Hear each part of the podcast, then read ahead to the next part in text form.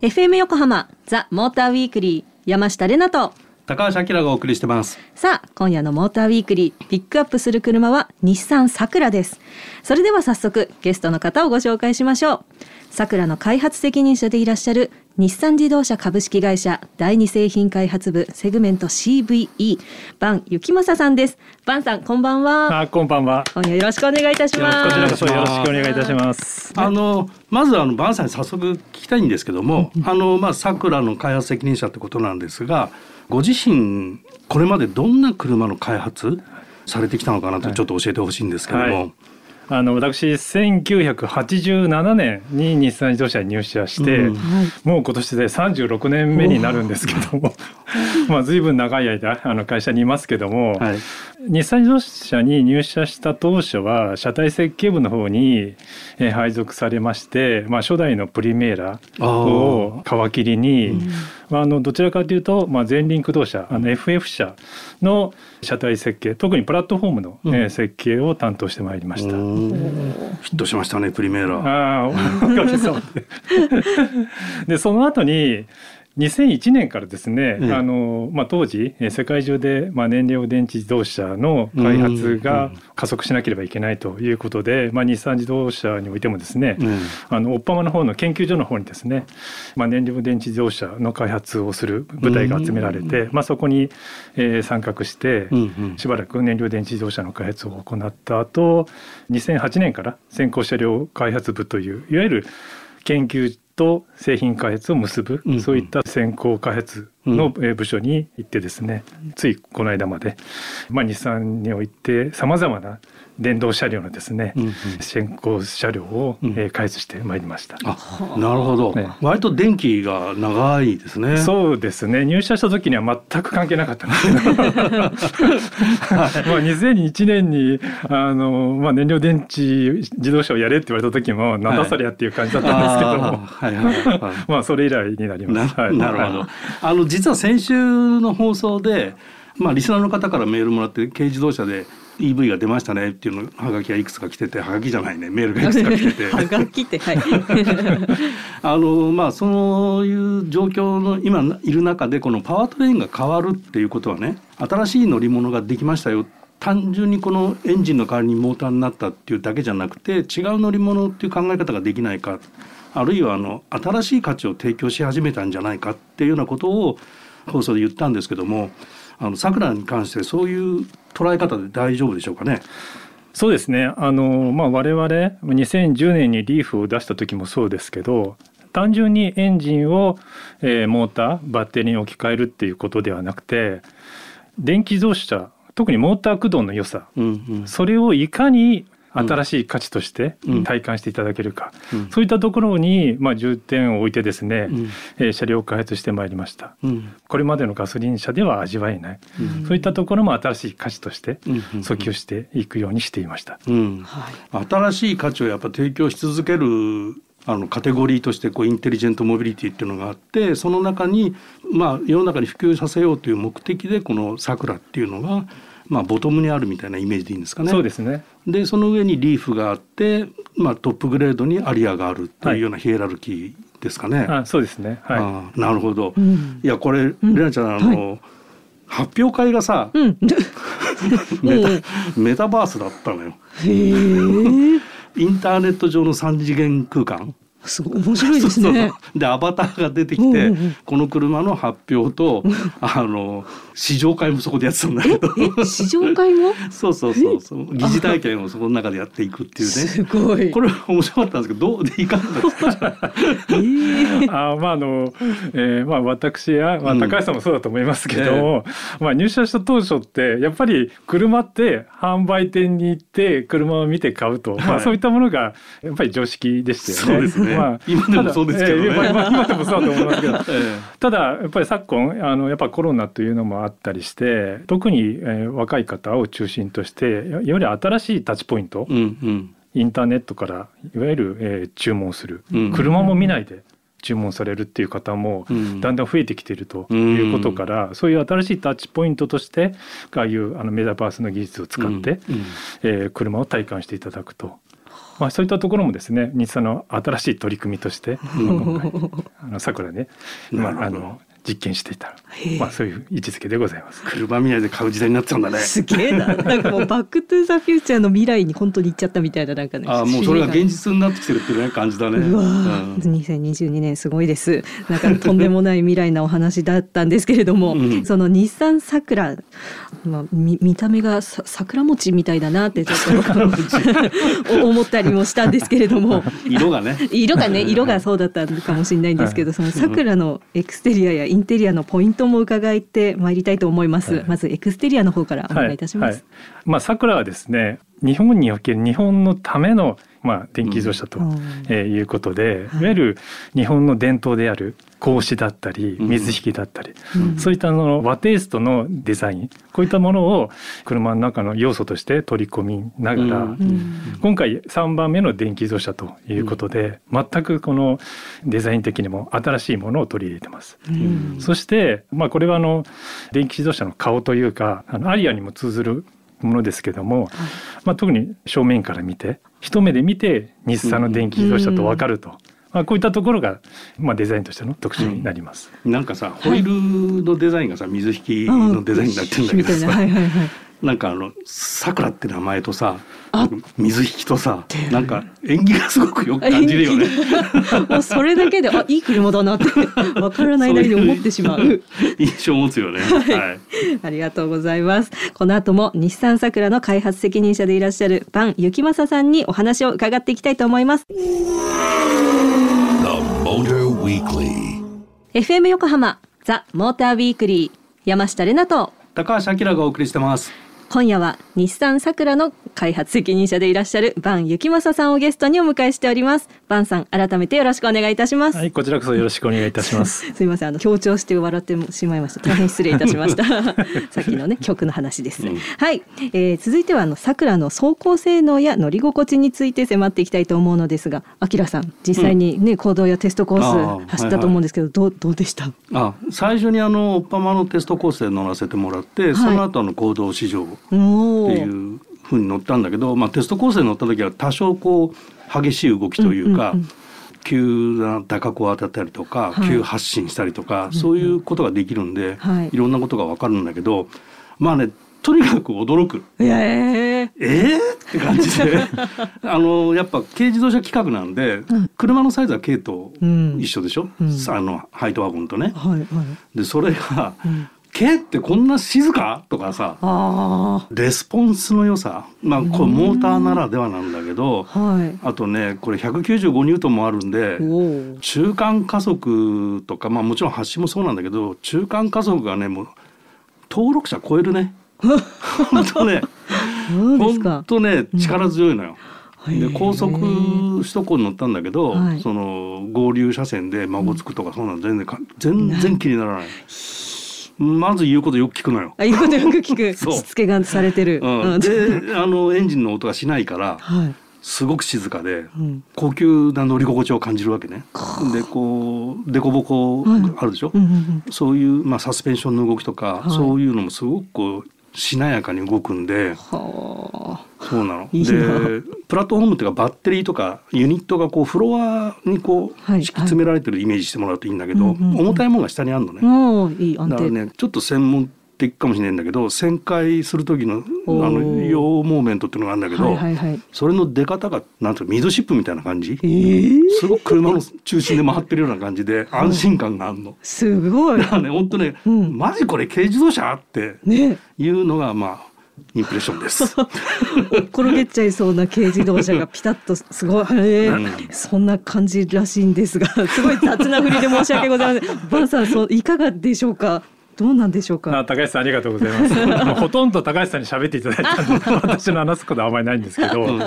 あのまあとにかくあの最初にレスポンスの良さですけども、うん、まあ高橋さんおっしゃられた通り、えー、今回のさくらにはですね、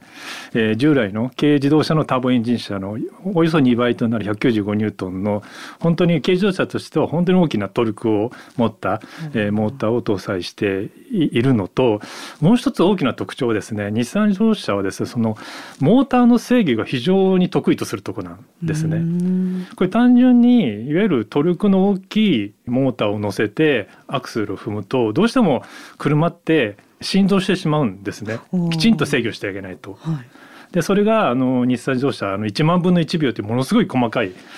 えー、時間でですねそのトルクを制御しているので非常にこうアクセルを踏んだ時にドライバーの思った通りに加速していく。ここが大きな一つのポイントです。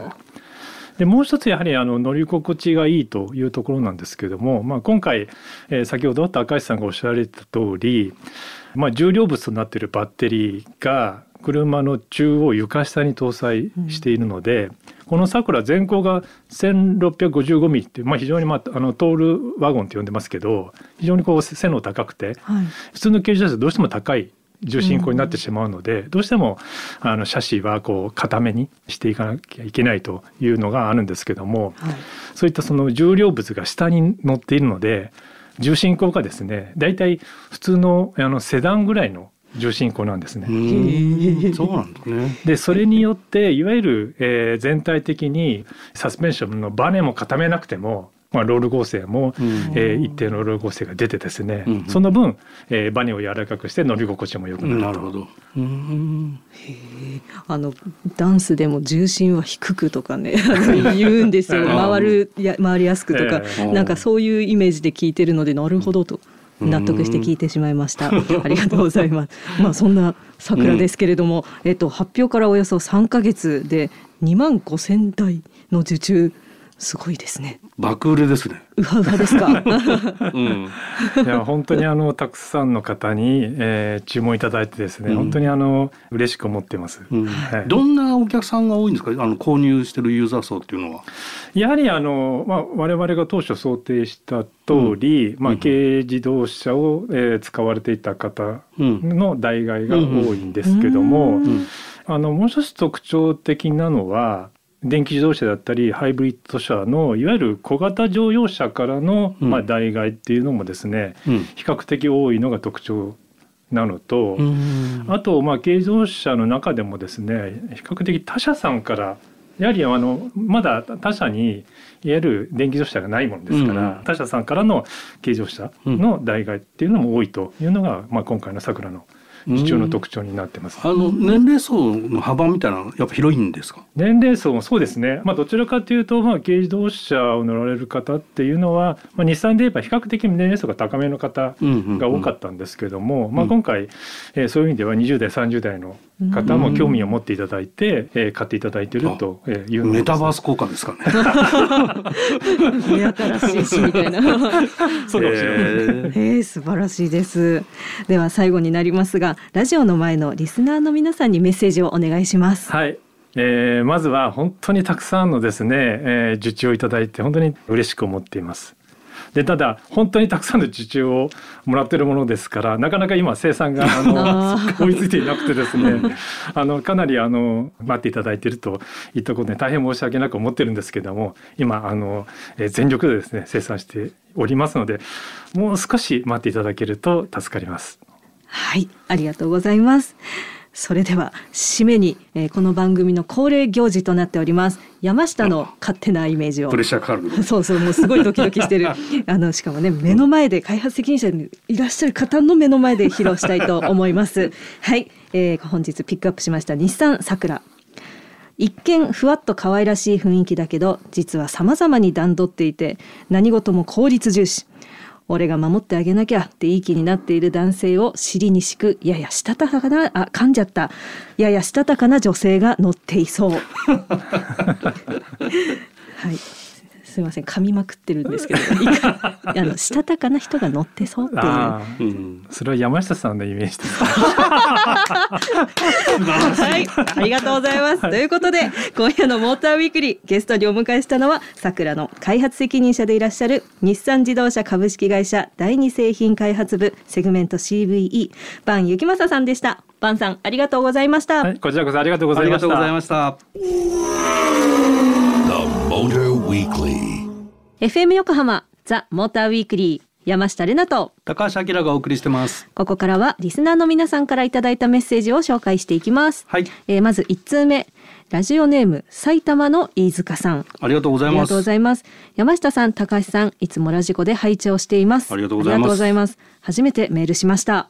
えー楽しい番組毎週楽しみにしているのですが山下さんの自由さと高橋さんの知識の深さがとても素敵です。まあ特に山下さんの車の例えがとても好きで 頭の中で車を想像しているのですがとても愉快で病みつきです。ありがとうございます。やみつきですか？あざます本当に、えーでも頑張ってる感がすごくあって応援したくなります。高橋さん、はい。山下さんのいいところもっともっと伸ばしてあげてください。あはい。これからも楽しい放送を期待しています。頑張ってください、はい山下次第です。ありがとう頑張ります。追伸。我が家の愛車はケータハムスーパーセブン。おハイエース、えープジョー208おお鈴木ソリオ、バイク BMW フラットツインですおおいっぱい持ってるなんかもうな何台持ってる見 見せてくださいって感じなんですけれども、はい、はい頑張ってくださいありがとうございます。山はい、本当励みになります。頑張ります。はい、そして二通目です。えーラジオネーム座間市のクッキーが大好きさん。ありがとうございますありがとうございます。こんばんは。こんばんは毎週土曜日夜を楽しみに拝聴しています。ありがとうございまごすざいます。レナちゃんのほっこりするワードのインプレッションと、アキラさんの車好きにはたまらないロードインプレッションは、まるで自分が運転したかのように車の動きが伝わります。あらら。ありがとうございます私は10年前に目に障害を負ってしまい見えなくなった大好きな車ですがラジオならではの伝わりやすい車番組をこれからも楽しく応援しています。あ。とのことでした。ありがとうござあいます。りがとうございます。すごいあきらさんもう自分が運転してるように車の動きが伝わってすすごいごい。いやー俺ボキャブラリー持ってんだな。さすがだな。本当に私もそうなれるように頑張っていきます。はい、はい。えーラジオネーム埼玉の飯塚さん、えー、座間市のクッキーが大好きさんメッセージありがとうございましありがとうございたました。えーモーターウィークリーオリジナルステッカーをお送りしたいのでお手数ですが住所を記載してもう一度メールいただけると大変嬉しいです。よろしくお願いします。そして引き続き皆様からのメッセージもお待ちしています。FM 横浜ザ・モーターウィークリーエンディングのお時間となりました。今夜は日産サクラをピックアップしてたっぷりお届けしてまいりましたなんかねはい。今後、あの取材でうん。乗る車、電気自動車が多いってさっき穂積が言ってたんで、大積 うん。あの山下さん？いつもぬるぬるしてるらしいって。もうちょっとあの高橋さんみたくボキャブラリー豊富な表現でぜひ 電気自動車を表現していただけると、ねえ、はい、リスナーの方も喜んでそうですよね。もう今ね、ぬたぬたとか、なんかぬたって食べ物なかったかな。なんかもうね、後ろでそうホズキが笑いまくって爆笑してますけど。いやもうね、簡単なね、例えばじゃあ今テーブルに iPhone が置いてあるとかっていうそういう説明みたいなのを私したいけど、なんか大型ってそういう擬音とかでしかできないんですって。血液型のせいにするやつアキラさんみたいにこうね正確にあうん右手には何があってこう見るとっていうねそういう細かいことが言えるようにはなりたいとは思っています。はいはい努力し性ます。格が細かい高橋でした、はい、えー、大雑把な山下でした。番組ではリスナーの皆さんからのメッセージも大募集中です。今日もすごい嬉しいメールいただいて大変励みになっております。えー車に関することはもちろん皆さんのエンドレスサマーな近況報告でももう本当に何でも OK です。宛先は tm アットマーク fm 横浜 .jp tm アットマーク fm 横浜 .jp までたくさんのメールをお待ちしています。また番組のホームページでは今夜の放送の内容がアップされています車情報満載。ザ・モーターウィークリーウェブオートプルーブでは日産さくらの記事も掲載されていますのでぜひチェックしてみてください。ということでここまでのお相手は山下れなとモータージャーナリストの高橋明でした。また来週